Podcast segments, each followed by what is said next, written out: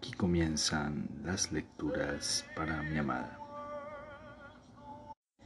En este nuevo episodio continuaremos con la lectura del relato llamado Obsesión de la escritora brasileña Clarice Lispector.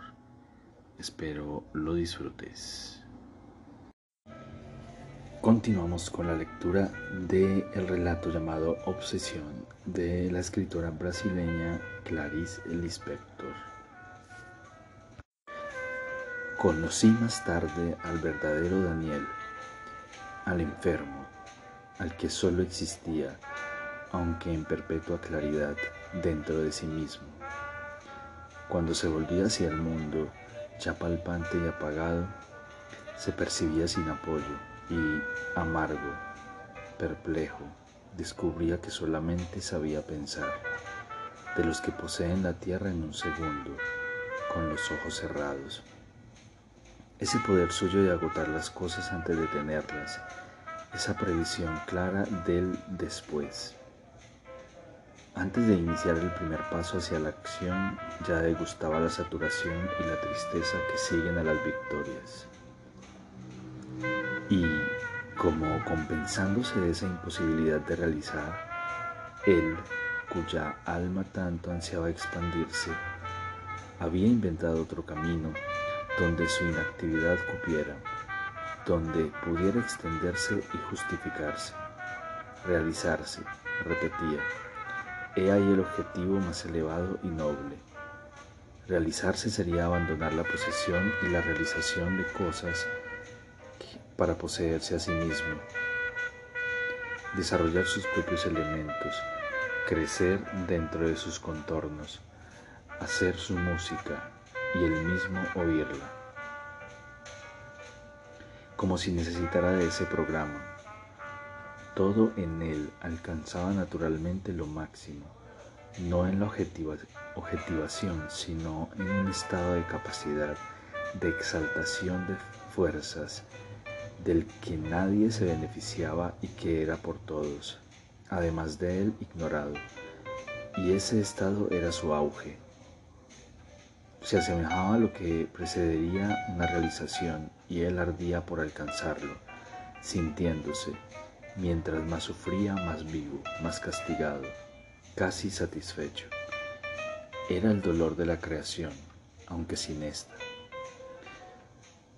porque cuando todo se diluía, solo en su memoria quedaba algún vestigio. Nunca se concedía un largo reposo, a pesar de la esterilidad de esa lucha y por más extenuante que fuera. En breve giraba de nuevo en torno a sí mismo, olfateando sus deseos nacientes, adesándolos hasta elevarlos a un punto de crisis. Cuando lo lograba, vibraba en el odio, en la belleza o en el amor, y se sentía casi apagado. Todo le servía de partida. Un pájaro que volaba le recordaba tierras desconocidas, hacía respirar su viejo sueño de fuga, de pensamiento a pensamiento, inconscientemente dirigido hacia el mismo fin. Llegaba a la noción de su cobardía, revelaba no solo en ese constante deseo de vivir, de no unirse a las cosas para no luchar por ellas, como en una incapacidad para realizarlo, ya que lo concebía, despedazando sin piedad el humillante sentido común que le detenía el vuelo. Ese duelo consigo mismo era el reflejo de su esencia, descubría y por eso continuaría toda su vida. De ahí se tornaba fácil esbozar el futuro, largo, jadeante, torpe, hasta el fin implacable, la muerte. Tan solo eso y había alcanzado aquello a donde su tendencia lo guiaba, el sufrimiento. Parece loco, sin embargo, también Daniel tenía su lógica, sufrir, para él, el contemplativo constituía el único medio de vivir intensamente, y viendo bien, solamente por eso ardía Daniel, por vivir.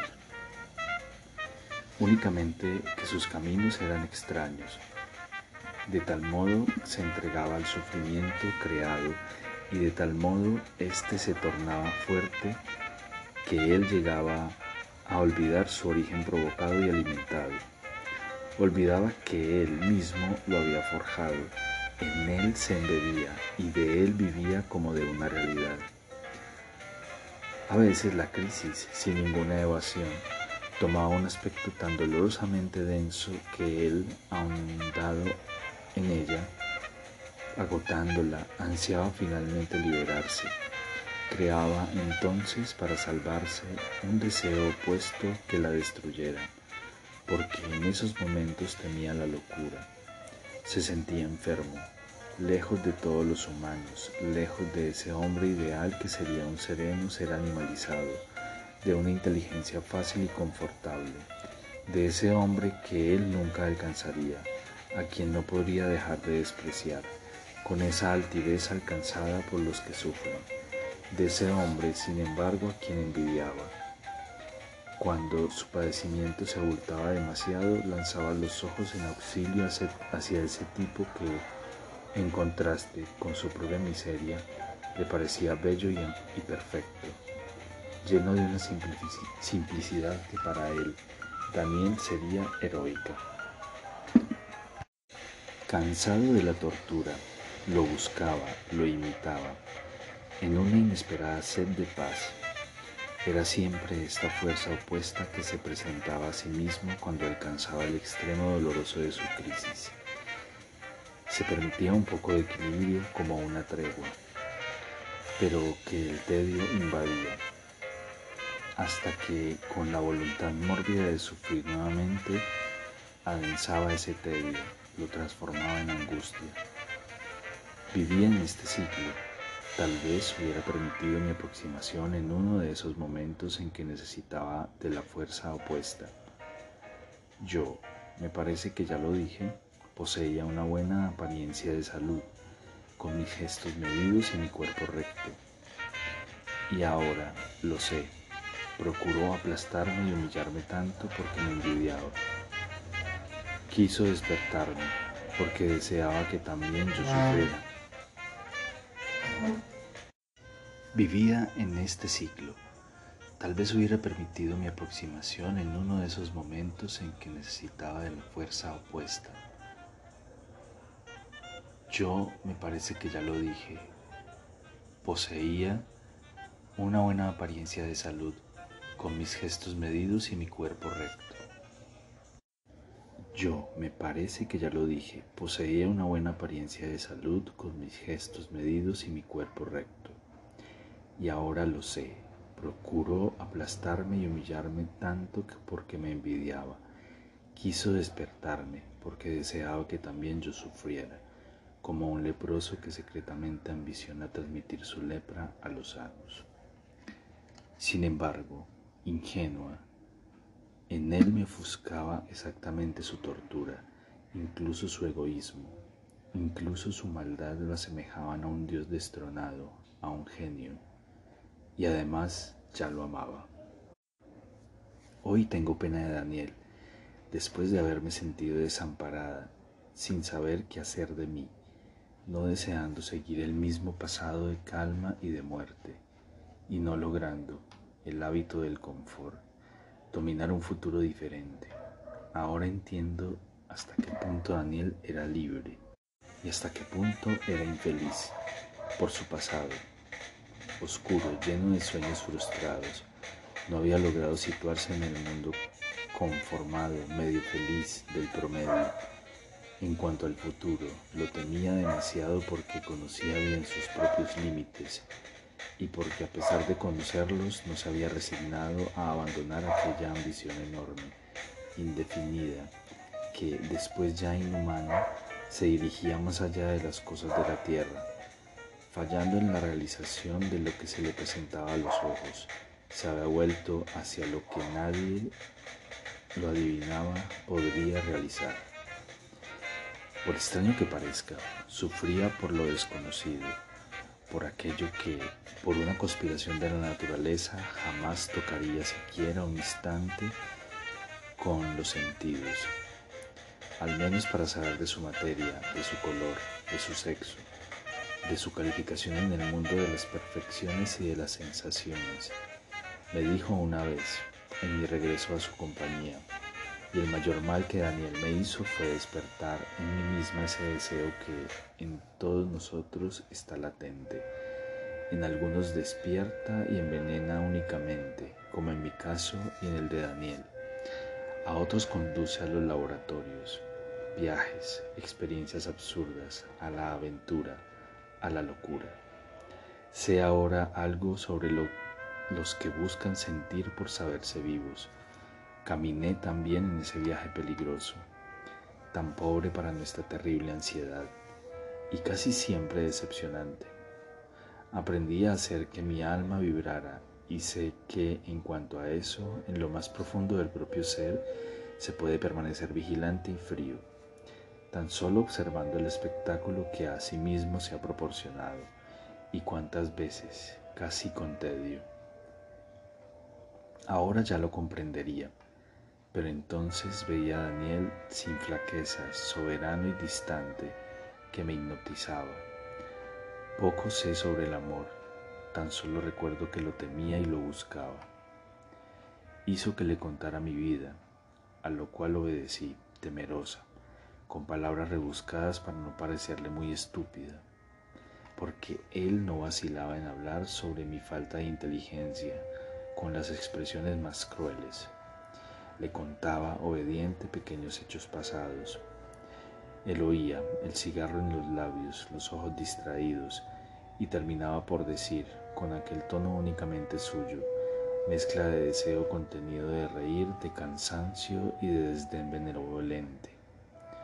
Muy bien, bastante feliz. Yo me ruborizaba, no sé por qué, llena de rabia, herida, pero nada replicaba. Un día le hablé sobre Jaime y él dijo, interesante, muy normal. Sí, las palabras son muy comunes, pero el modo como eran pronunciadas me revolucionaban, me avergonzaban en lo que tenía de más oculto. Cristina, ¿tú sabes de qué vives? Cristina, ¿es bueno ser inconsciente? Cristina, ¿tú nada quieres? ¿No es eso mismo? Yo lloraba después, pero volví a buscarlo porque empezaba a concordar con él y secretamente esperaba que se dignara iniciarme en su mundo. Y como sabía humillarme, llegó a extender sus garras a Jaime, a todos mis amigos, amasándolos como algo despreciable no sé lo que desde el principio impidió que me revelara, no sé. Únicamente me acuerdo de que para su egoísmo era un placer dominar y de que yo fui fácil. Un día lo vi animarse repentinamente, como si la inspiración le pareciera feliz y cómica al mismo tiempo. Cristina, ¿quieres que yo te despierte? Y antes de que pudiera reír ya me observaba sintiendo con la cabeza concordando. Empezaron entonces los paseos extraños y reveladores, aquellos días que dejaron huella en mí para siempre. Él apenas concedería mirarme, me hacía percibir si no hubiera resuelto transformarme. Loco como parezca, él repetía varias veces, quería transformarme, soplar en mi cuerpo un poco de veneno, del buen y terrible veneno. Se inició mi educación. Él hablaba, yo escuchaba. Supe de vidas negras y bellas. Supe del sufrimiento y del éxtasis de los privilegiados por la locura. Meditaba sobre ellos, tú, con tu feliz medio término, y yo pensaba, me horrorizaba el mundo nuevo que la voz persuasiva de Daniel me hacía vislumbrar. A mí, que siempre había sido una oveja quieta, me horrorizaba, no obstante, ya me atraía con la fuerza aspirante de una caída. Prepárate para sentir conmigo. Oye este fragmento con la cabeza hacia atrás, los ojos entrecerrados, los labios abiertos. Yo fingía reír, fingía obedecer por juego, como disculpándome ante los amigos de otrora, delante de mis propios ojos por admitir tamaño yugo. Nada, no obstante, era más serio para mí.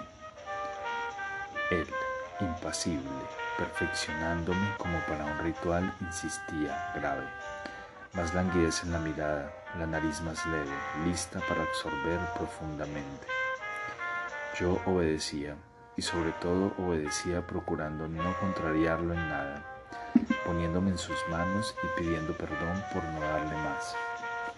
Y porque nada me pedía, nada de lo que yo ya no dudaría en ofrecerle, caía aún más en la certeza de mi inferioridad y de nuestra distancia. Más abandono, deja que mi voz sea tu pensamiento. Yo oía, para los que yacen encarcelados, no solo en las prisiones, interrumpía Daniel. Las lágrimas forman parte de la experiencia cotidiana. Día sin lágrimas es un día en que el corazón está endurecido, no un día en que el corazón está feliz. Puesto que el secreto de la vida es ofrecer, esta verdad está contenida en todas las cosas. Y poco a poco, realmente yo entendía Aquella voz lenta terminó por arder en mi alma, revolviéndola profundamente. Había caminado largos años por las grutas y de repente descubría la radiante salida hacia el mar. Sí, le grité una vez, apenas respirando. Yo sentía, él únicamente sonrió, aún no estaba contento. Sin embargo, era la verdad. Yo tan simple y primitiva que jamás había deseado algo con intensidad. Yo, inconsciente y alegre, porque poseía un cuerpo alegre, de repente despertaba. Qué vida tan oscura había tenido hasta entonces. Ahora, ahora yo renacía. Vivamente, en el dolor, en ese dolor que dormía quieto y ciego en el fondo de mí mismo. Me volví nerviosa, agitada pero inteligente, los ojos siempre inquietos. Casi no dormía. Jaime me vino a visitar, a pasar dos días conmigo. Al recibir su telegrama me puse pálida. Anduve como tonta, pensando en un medio para no dejar que Daniel lo viera. Yo tenía vergüenza de Jaime. Bajo el pretexto de que deseaba probar un hotel, reservé un cuarto en uno de estos. Jaime no desconfió del motivo real, como era de esperar, y eso me aproximó más a Daniel Ansiaba lejanamente que mi marido reaccionara por mí, que me retirara de aquellas manos locas. Temía no sé qué. Fueron dos días horribles. Me odiaba porque me avergonzaba de Jaime y sin embargo hacía lo imposible para esconderme con él en los lugares donde Daniel no nos viera. Cuando él partió finalmente, entre aliviada y desamparada, me concedí una hora de descanso antes de volver con Daniel. Trataba de posponer el peligro, pero nunca se me había ocurrido huir. Y aquí terminan las lecturas para mi amada.